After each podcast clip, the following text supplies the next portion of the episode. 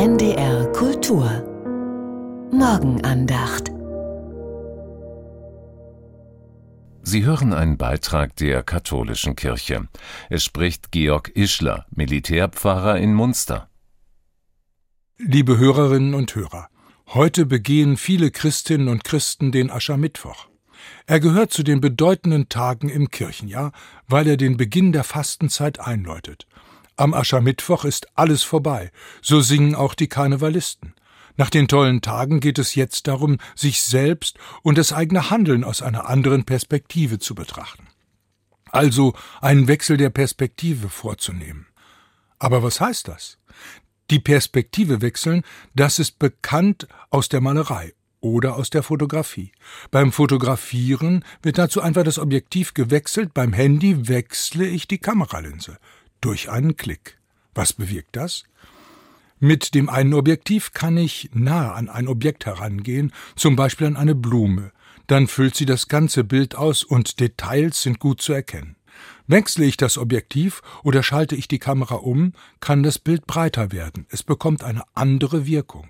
Und ich sehe jetzt den ganzen Garten. Aber die eine oder andere Blume ist dann kaum mehr zu erkennen. Sie ist nur noch ein Farbtupfer unter vielen. Die Perspektive wechseln heißt also zum Beispiel, sich das Gewünschte ganz genau und groß anzuschauen. Oder mal den großen Zusammenhang zu sehen. Diese Beobachtung lädt dazu ein, mich selbst und meine Wünsche neu zu betrachten. Das Leben einmal anzuschauen wie mit einer Kamera und so zu sehen, was von dem, was mir im Leben wichtig ist, wurde bisher an den Rand gedrängt und ist damit nicht umgesetzt worden. Im Bild gesprochen, welche Blume ist noch nicht im Garten erkannt. Wenn ich das sehe, kann ich daran weiterarbeiten und etwas in meinem Leben verändern.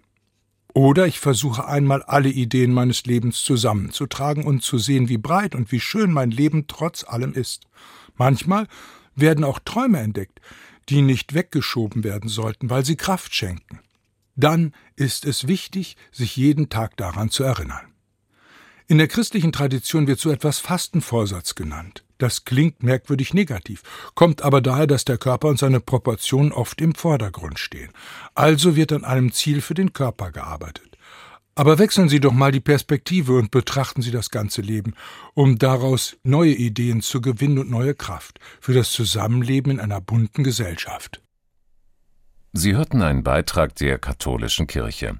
Es sprach Georg Ischler, Militärpfarrer in Munster. Den Text können Sie nachlesen unter www.radiokirche.de. Die Morgenandacht hören Sie werktags um 5.55 Uhr auf NDR Info und um 7.50 Uhr auf NDR Kultur.